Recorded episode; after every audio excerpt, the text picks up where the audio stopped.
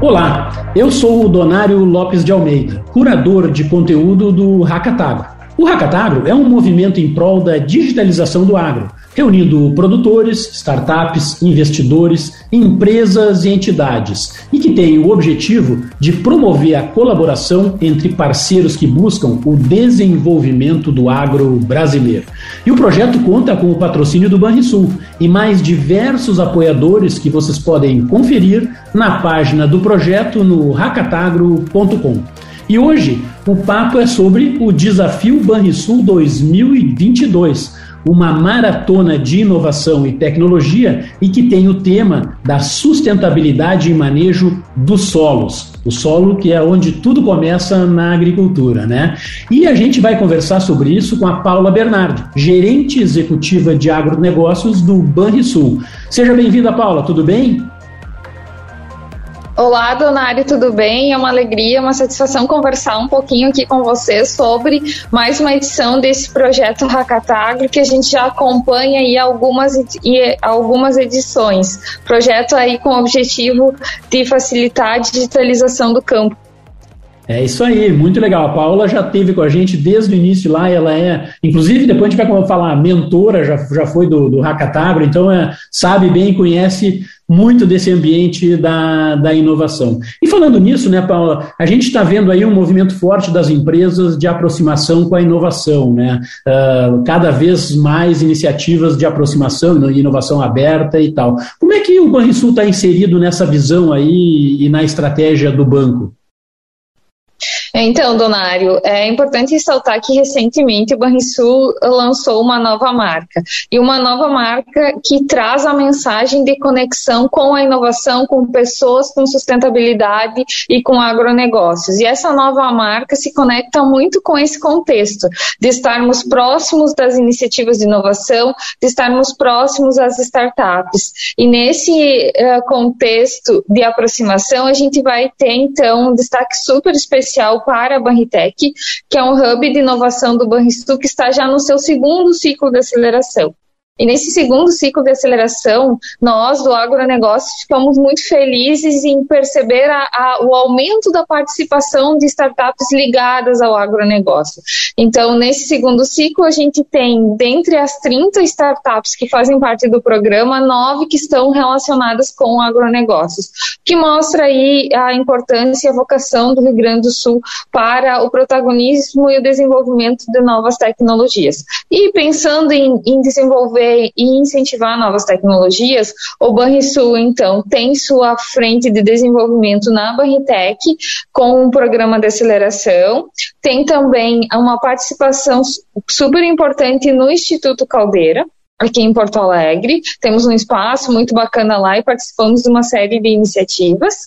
Temos também uma participação no NAVE, que é um projeto vinculado com a Tecnopuc, com um olhar mais especial para inteligência artificial. Então, essa e tantas outras são diversas frentes que o banco procura estar próximo, estar conectado e, claro, sempre incentivando o desenvolvimento de, de, novas tecnologias e também buscando soluções para os nossos clientes que cada vez mais estão conectados com as novas tecnologias.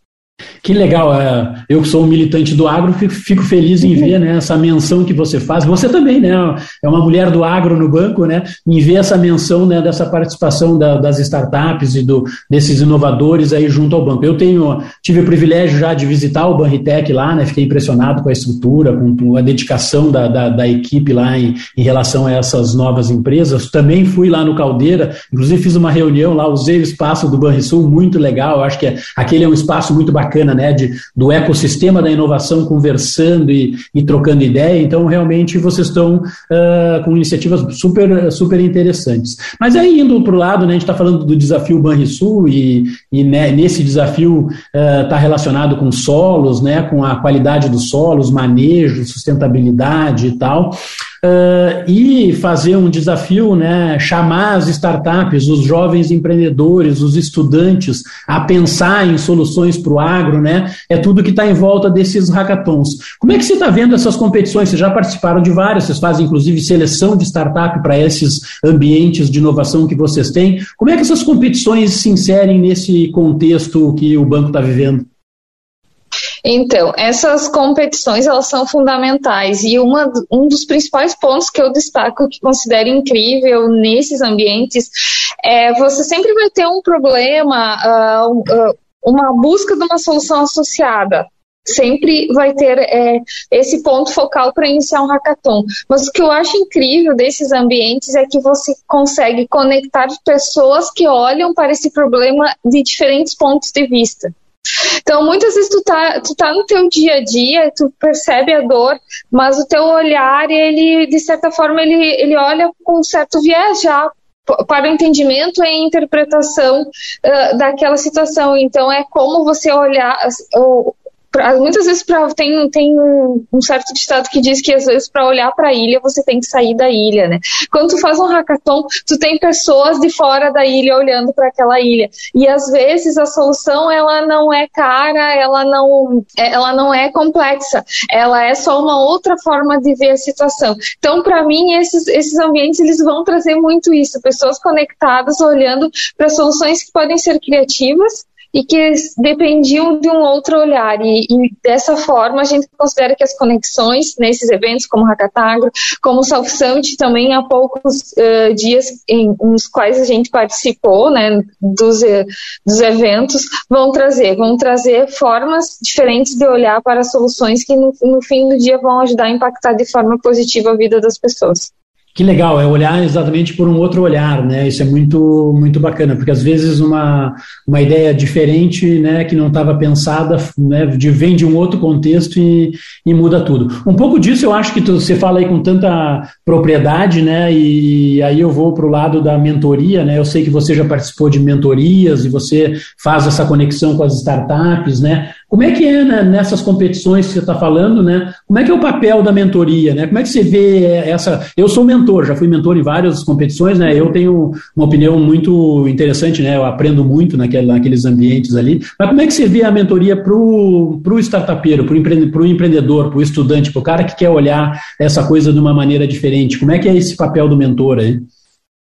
Então, ser mentor é uma oportunidade incrível e vou conectar essa fala com a fala anterior de olhar para a ilha de fora da ilha. O mentor, de certa forma, é alguém que está olhando para a ilha de, fora, de, de fora da ilha porque você está uh, olhando a solução que as pessoas estão pensando, mas não está ali com o grupo discutindo e vai ter uma série de informações que podem estar relacionadas com a solução para o problema que o grupo está pensando. Então é, é, é, super importante nesse contexto ter o acompanhamento de mentores e algo super bacana de ressaltar é que muitas vezes em um ambiente não de hackathon como esse, essa mentoria teria um custo muito caro.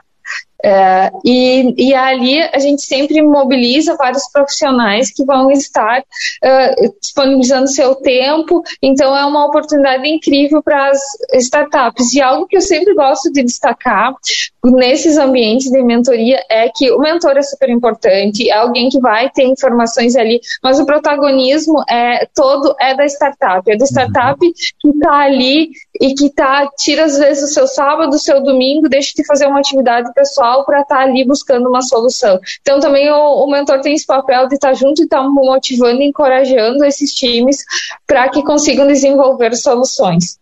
Legal. Muito bom e ver tudo isso acontecer e você aí uh, contribuindo também, né? E, uh, como mentor, eu acho que também tem um, grande, um grande aprendizado. Mas, uh, Paula, o agro, né, tá, é um segmento super importante, a gente não para de ver isso, né? Além de ser pop, ele hoje é, é segura a economia, né? E a gente vive esse momento de digitalização de tudo na, na vida. Como é que você está, que você acompanha aí o agro direto, né? Como é que você está vendo essa evolução da digitalização, da, da inovação no agro está acontecendo? A gente está ampliando esse processo de digitalização? Sim, a gente vem avançando, Donário, nos últimos anos. A gente, claro, eh, vai estar tendo algumas situações de dificuldades, como a própria conectividade. acho que é um tema super batido já no sentido das dificuldades, mas a gente ainda tem, né, no campo algumas dificuldades de, de conexão, de, de de fazer com que a digitalização da materialização mais uh, óbvia, que seria né, a, a, conexão da internet chegar em alguns casos, mas a gente percebe cada vez mais as novas gerações, o, percebe o produtor digitalizado. Hoje a gente tem um índice de, de utilização de WhatsApp elevadíssimo, por produtores rurais. Então, o produtor, até para nós que oferecemos serviços financeiros para ele, hoje ele é, é detentor de um nível de informações muito elevados, o que faz com que, eh, quando se pensa num produto, em algo para ele, você tem que pensar muito bem como que vai ser essas características, dado o número de informações que ele tem. Né? Então, Hoje isso, isso, está avançando, mas existe um mar de oportunidades, um mar de oportunidades principalmente para conectar a digitalização aí com a racionalização de processos com eficiência. A gente vem de um momento agora posso estar os últimos 12 meses assim de uma elevação de custo de produção gigantesca. Então, para mim é, é nesses momentos de dor que a tecnologia ela vai se fazer mais necessária porque porque a forma como consegue calar uma redução de custo de produção por exemplo né? Então como que eu posso que é, vai muito ao encontro do nosso uh, desafio. Como que daqui a pouco uma tecnologia pode fazer com que eu tenha uma racionalidade maior no, no uso de fertilizantes que está conectado com o manejo sustentável do solo visto que eu tenho um custo de, de, de produção elevado elevado, sem falar da relação que isso vai ter com a sustentabilidade. Então, como que eu posso ter um manejo mais sustentável a fim de que eu consiga uma, uh, uma propensão menor à perda no cenário de estiagem. E aí a gente vem nos últimos dias muito preocupados aí com uma possibilidade de uma nova laninha no, no Rio Grande do Sul para a próxima safra de verão. Então, existe esse mar de oportunidades para digitalização no campo e é algo que pode ser muito explorado no desenvolvimento de novas tecnologias.